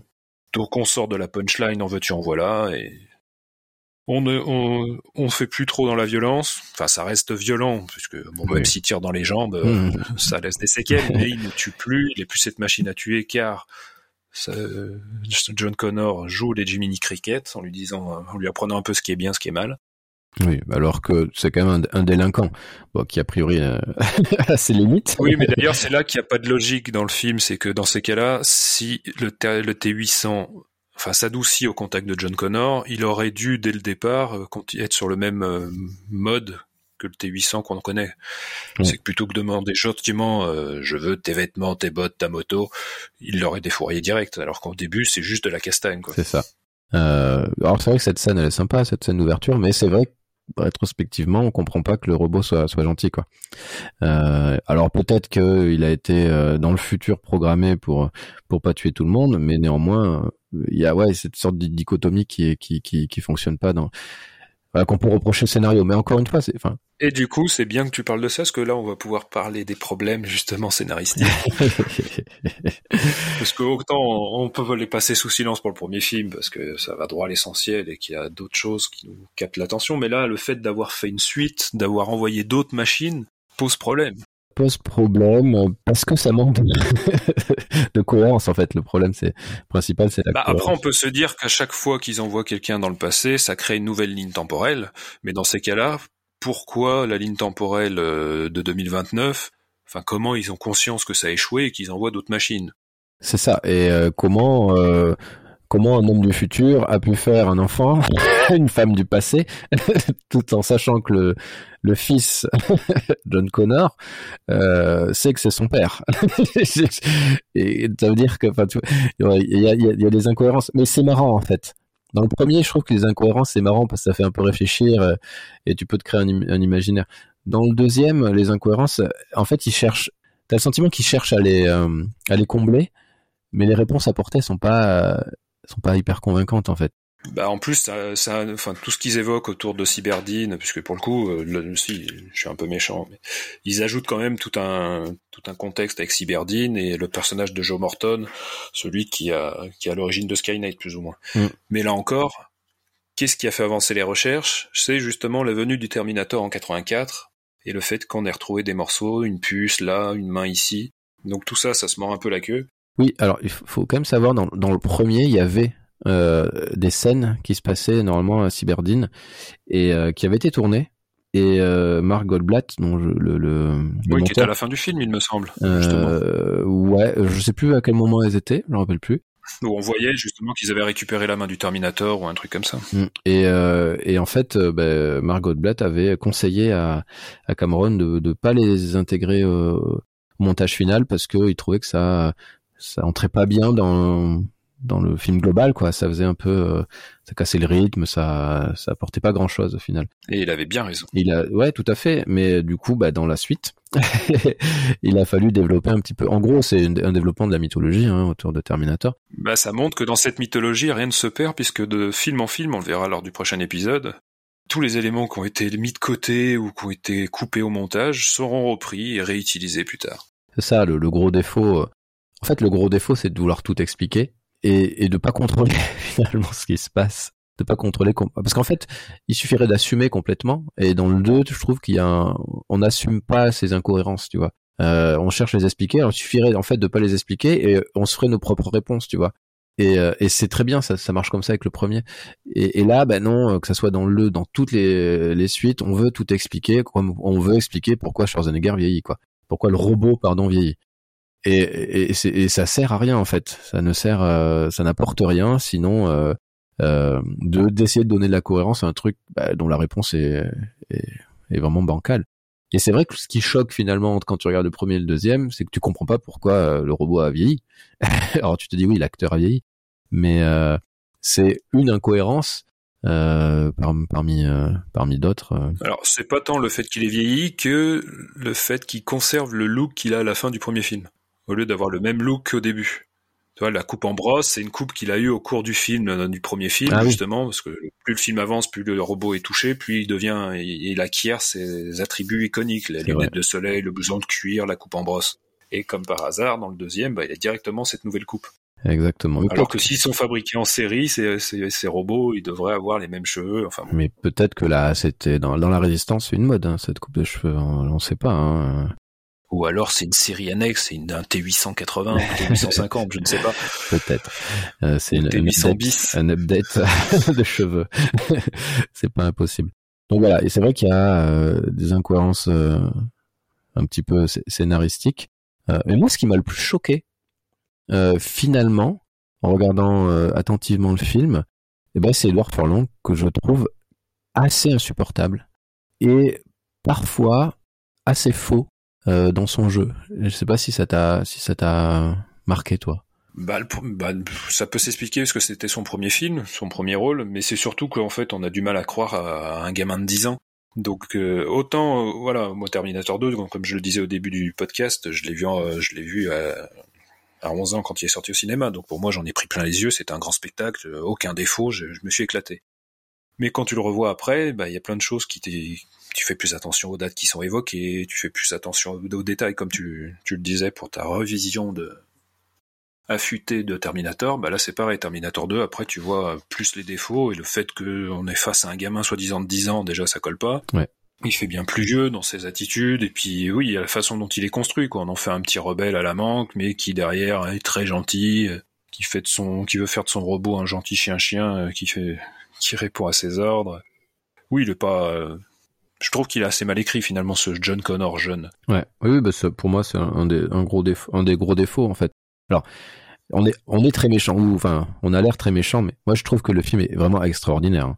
Enfin, Terminator 2, je trouve que c'est vraiment un film génial euh, qui a ses défauts qu'on qu'on est en train de pointer, euh, mais qui a des qualités euh, hallucinantes aussi. Mais c'est vrai que l'écriture de John Connor laisse à désirer, mais que peut-être un peu compensé par l'écriture de Sarah Connor, que je, moi j'aime beaucoup ce personnage, je trouve. Alors oui, euh, c'est vrai qu'on se demande qu'est-ce que c'est finalement c'est quoi son rôle, mais c'est assez, je sais pas si c'est voulu ou pas, mais c'est quand même assez malin. Et euh, et puis oui, après il y a l'écriture de du T800 de Schwarzenegger qui bah, qui devient un robot un peu euh, sensible d'une certaine façon, en tout cas qui euh, bah, il fait ce qu'on lui dit, hein, il est programmé, euh, Sensible à la cause humaine. c'est ça. Et du coup, ouais, ça adoucit un petit peu. Mais du, du coup, si on, re- on se repenche sur la mission du Terminator, finalement, ça, ça mène à l'impasse, puisque qu'est-ce qu'il a comme mission C'est récupérer John et le cacher. Ça va pas bien loin, comme s'il devait le cacher jusqu'à jusqu'à ce qu'arrive l'apocalypse et que comme ça, on sort du tout frais, tout neuf. Voilà le chef de la résistance. C'est euh, c'est un peu simpliste aussi. Mais c'est en, en, fait, euh, et c'est ça la différence avec euh, avec Sarah Connor finalement, c'est qu'elle, elle veut, elle se dit, bah on va essayer de d'empêcher l'apocalypse. On comprend finalement que dans le futur, ils savent que l'apocalypse on peut pas l'év- l'éviter. Donc c'est pas l'apocalypse qu'il faut éviter, c'est que John Connor meurt en fait.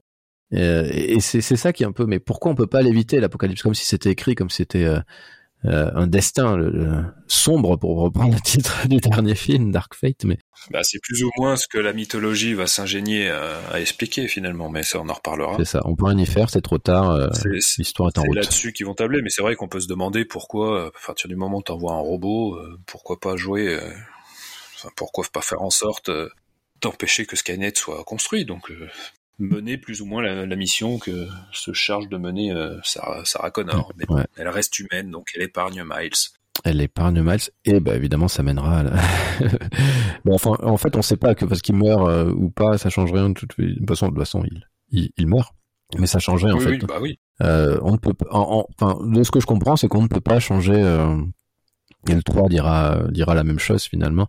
Peut pas changer le destin. Bah, si on, si on voit, comme le, c'est un- une sorte de duplicata euh, du premier, ce Terminator 2, euh, Schwarzenegger, il sème des morceaux de partout. Donc à la fin, il y a son bras qui est coincé sous une roue. Euh, bon bah voilà, il sera retrouvé. Donc on, on repartira vraiment la boucle repart de, de, de plus belle. Oui, c'est, c'est, euh, ça ne change rien. Même s'il pense à la fin, il faut détruire ma puce, il a quand même laissé un morceau de lui-même dans l'usine. Donc C'est ça. Et, euh, et ce qui est intéressant néanmoins, le fait que euh, bah, le T800 bah, soit, alors, il n'est pas moins violent, disons qu'il il tue pas. euh, bah, c'est quand même euh, derrière, t'as le T1000 qui est joué par euh, Bob Patrick, hein, qui, qui lui, lui par contre, il tue à tout va, il a rien à faire. Il va même tuer un chien, alors ça c'est inacceptable. Faut arrêter les bêtises.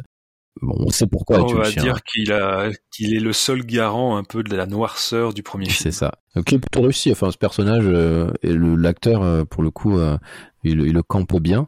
Il est vraiment facialement, il est, il fait, il fait quand même assez peur quoi. Tu, tu sais que Il a poussé le bouchon jusqu'à ne pas se mêler aux autres acteurs lors du lors du tournage. ah, il est de, ce, de cette école là. Voilà. Ça lui, a, ça lui a tellement servi que derrière tout, toute l'industrie lui a tourné le dos puisqu'il a, il a plus fait grand chose. Enfin, si, il a eu une carrière, mais pas celle qu'il aurait pu espérer. Ouais, tout à fait. Bon, ben ça c'est euh, euh, notre côté un peu méchant pour dire bon qu'il y a des trucs qui qui vont pas, euh, mais il y a quand même beaucoup de choses qui vont très très bien dans le dans le film, qui sont bah, toutes les scènes d'action, les effets spéciaux, où là on a une œuvre qui encore aujourd'hui 31 ans plus tard font école.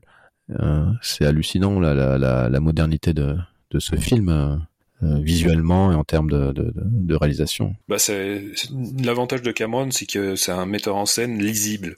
Donc, euh, ces scènes d'action, on en profite vraiment. Mm. Donc, bien sûr, avec les petits désagréments, on, on voit, on aperçoit bien le cascadeur là, Ah oui. on aperçoit bien. Mais bon, voilà, ça fait partie un peu du charme de ce, de ces des films de cette époque. C'est, Schwarzenegger n'est pas Tom Cruise. c'est pas lui sur la moto. Non. Mais Mais par contre, il y a des petits clins d'œil au premier film euh, évident. euh, le camion qui est utilisé par le T-1000 n'est autre que le camion en modèle réduit que le premier Terminator écrasait en allant tuer la première Sarah Connor. Donc il y a des petits renvois comme ça, c'est rigolo. Euh, mais voilà, il y a, beaucoup de scènes de poursuite, dont la fameuse avec l'hélicoptère qui est euh, qui incroyable. Euh, voilà, c'est quand même super bien fait. Enfin, moi, tu restes accroché, même si tu l'as vu 50 fois, tu restes accroché à ton fauteuil. C'est beau, c'est fou. Et puis même si à la fin, en effet, on se retrouve encore, comme par hasard, dans une usine qui permettra de tuer le Terminator. Euh, les couleurs, les jeux de lumière, les effets spéciaux aussi, bien entendu, dans cette euh, usine euh, de fonderie, les, les jeux de, de vapeur et tout, c'est c'est d'une beauté euh, encore aujourd'hui euh, incroyable. Enfin, c'est juste magnifique. Bah, c'est que jusqu'au bout, Terminator 2, il reste plus lumineux que son modèle. Ouais, mais qu'est-ce que c'est beau. Parce que même dans les scènes noct- même sur, dans les scènes nocturnes, on a euh, bah, Terminator euh, dans le premier Terminator, on a cette image des nuits un peu glacées, un peu bleutées, euh, typique des années 80, alors que là, il y a toujours un contrepoint parce qu'il y a beaucoup de... le feu est très important dans ce film. Hmm. C'est un peu la réminiscence de, de l'apocalypse rêvé euh, par Linda, par Sarah Connor. Donc du coup, euh, on a une luminosité oui, plus chaleureuse comme tu le dis, et puis beaucoup plus de scènes de diurnes également. Mais ça, c'est peut-être lié aussi au fait qu'il faut pas faire tourner les enfants trop tard le soir. c'est pas impossible. Écoute, euh, on va, pour moi, on a fait le tour. oui, puis on sera amené à y revenir sur le prochain épisode où on traitera du reste de la saga. Exactement. Juste, néanmoins, euh, Terminator 2, quoi qu'on en pense, et ouais, j'en pense beaucoup de bien, hein, je, quand même, euh, même si euh, il y a des choses qui, qui auraient pu être mieux. Euh, c'est un film qui va avoir une influence énorme sur le cinéma, sur les années d'après, et peut-être encore aujourd'hui, hein, puisque pour moi, il fait, il fait vraiment cas d'école. Euh, et c'est surtout son influence, elle va être au niveau des effets spéciaux, l'utilisation euh, donc euh, de la 3D à travers surtout le robot euh, de, du T1000 euh, avec le, le Et les effets de morphing. les effets de morphing bien entendu. Avec un, alors c'est vrai que je l'ai pas dit, mais j'ai l'impression qu'il y a un petit euh, hommage à The Thing à un moment donné. Enfin, pour moi, il y a clairement alors- un hommage à The Thing tout le long, hein, parce que ce robot qui peut prendre la forme Tu de parles, à Kiwi. la, f- tu parles à la fin quand euh, ils détruisent le T-1000 et que tous les visages qu'il a pris, Ouais. des gens qu'il a pris possession réapparaissent. Ouais. Mais il y a pas mal de, je pense que c'est, comme tu as vu la version, une autre version, une version un peu longue, il y a pas mal de rajouts à ce niveau-là. ouais. Parce que il me, de mémoire, ce que je l'ai vu une fois, euh, quand il se fait euh, cryogéniser euh, juste après la scène de l'hélicoptère, là, Ouais. Qui se casse en, plus- en multiples morceaux, et que la chaleur ambiante lui permet de se reformer. Après, il a des, il a comme des petits bugs. Oui, oui. Des petites apparitions comme ça. Bon, bah, ça y était pas dans le film. D'accord. Bon. Ça, c'était pas dans la version cinéma. Je pensais vraiment avoir vu la, la bonne parce que justement je voulais pas parce qu'il y a une extended, il y a une director cut, il y a une spéciale édition, enfin il y a plein de trucs. Hein. Il paraît même qu'il y a une fin euh, qui, accro- qui accroît le côté euh, lumineux du film où ça se termine carrément sur un euh, John Connor euh, plus mature, plus enfin adulte qui euh, qui décide euh, de devenir sénateur. Alors c'est marrant, ça fait écho à ce que sera euh, D'accord. Schwarzenegger plus tard, mais du coup voilà pour montrer que même si l'apocalypse a été évité, il reste impliqué dans la vie de son pays et qu'il cherche à le défendre par d'autres biais plus démocratiques et plus besoin de recourir à la guérilla. Euh, donc voilà, donc un film qui a une énorme influence et très vite avec par exemple Jurassic Park, hein, c'est un film qui a permis d'ouvrir la voie aux dinosaures. et qui, et qui ont permis d'ailleurs, on l'a dit tout à l'heure, euh, à Stan Winston d'a- d'avoir un, un Oscar euh, supplémentaire, il me semble. Et Denis Moren aussi, euh, parce que là pour le coup, euh, Terminator 2 avait obtenu pas mal d'Oscars techniques.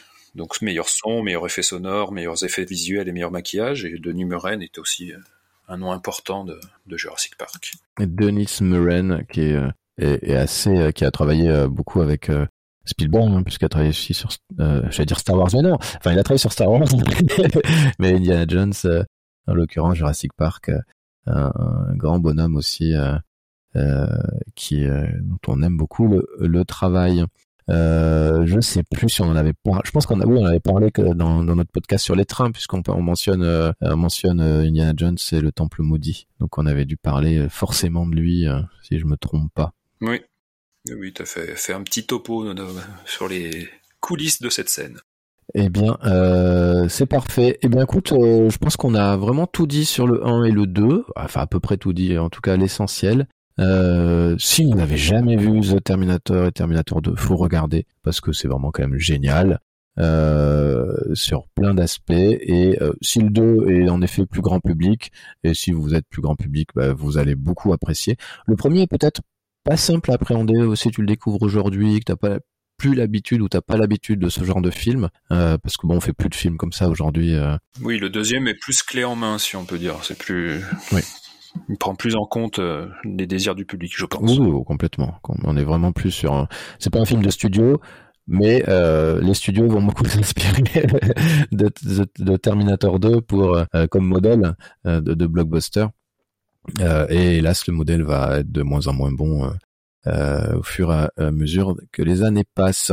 Et j'avais noté un truc, je l'ai pas dit, mais ça m'a marqué en regardant, en revoyant le premier. Et c'est qu'à un moment donné, euh, Reese, j'ai perdu son prénom, Kyle, j'allais l'appeler Carl, Kyle, Kyle Reese, qui raconte le futur et qui parle de camps d'extermination, que ceux qui euh, sont pas exterminés travaillent. Et là, je me suis dit, mais euh, le, comment il s'appelle euh, Cameron, en fait, il parle, euh, il fait une vraie référence à la Shoah euh, dans, Terminator, et j'avais jamais fait attention à ça euh, jusqu'à présent. Ça pourrait presque faire un sujet à quel point euh, les, les nazis ont infusé dans le cinéma américain par petites couches comme ça. Ouais, mais clairement, euh, Pas, pas forcément pas au niveau idéologique, mais par rapport à l'imagerie. Ouais. Ouais, ouais. Bah écoute, euh, gardons l'idée pour un jour, parce que même dans Terminator, il y a euh, un- une référence à ça, et, euh, et finalement, ça donne vraiment un vrai poids quasi politique euh, à, à ce film. Du coup, Running Man ne serait pas le seul film politique de Schwarzenegger. Alors. Euh, voilà, c'était juste pour, pour dire ça. C'était dans mes notes, il fallait, il fallait le dire. Et, euh, ben, je vais te remercier, Bénédicte, du coup. Eh ben, merci à toi. Et puis, il nous reste plus qu'à dire euh, We'll be back. We'll be back avec. euh, on nous parlerons de, des autres, certainement avec moins de sympathie. La prochaine fois, nous ferons un épisode donc dédié Terminator 3 à Terminator combien il y en a 6 Euh, 6, oui, si on compte euh, le, le MacG. Il faudra le compter. Euh, eh bien, merci beaucoup, merci à vous de nous écouter et euh, on vous dit à bientôt. Ciao, ciao. Salut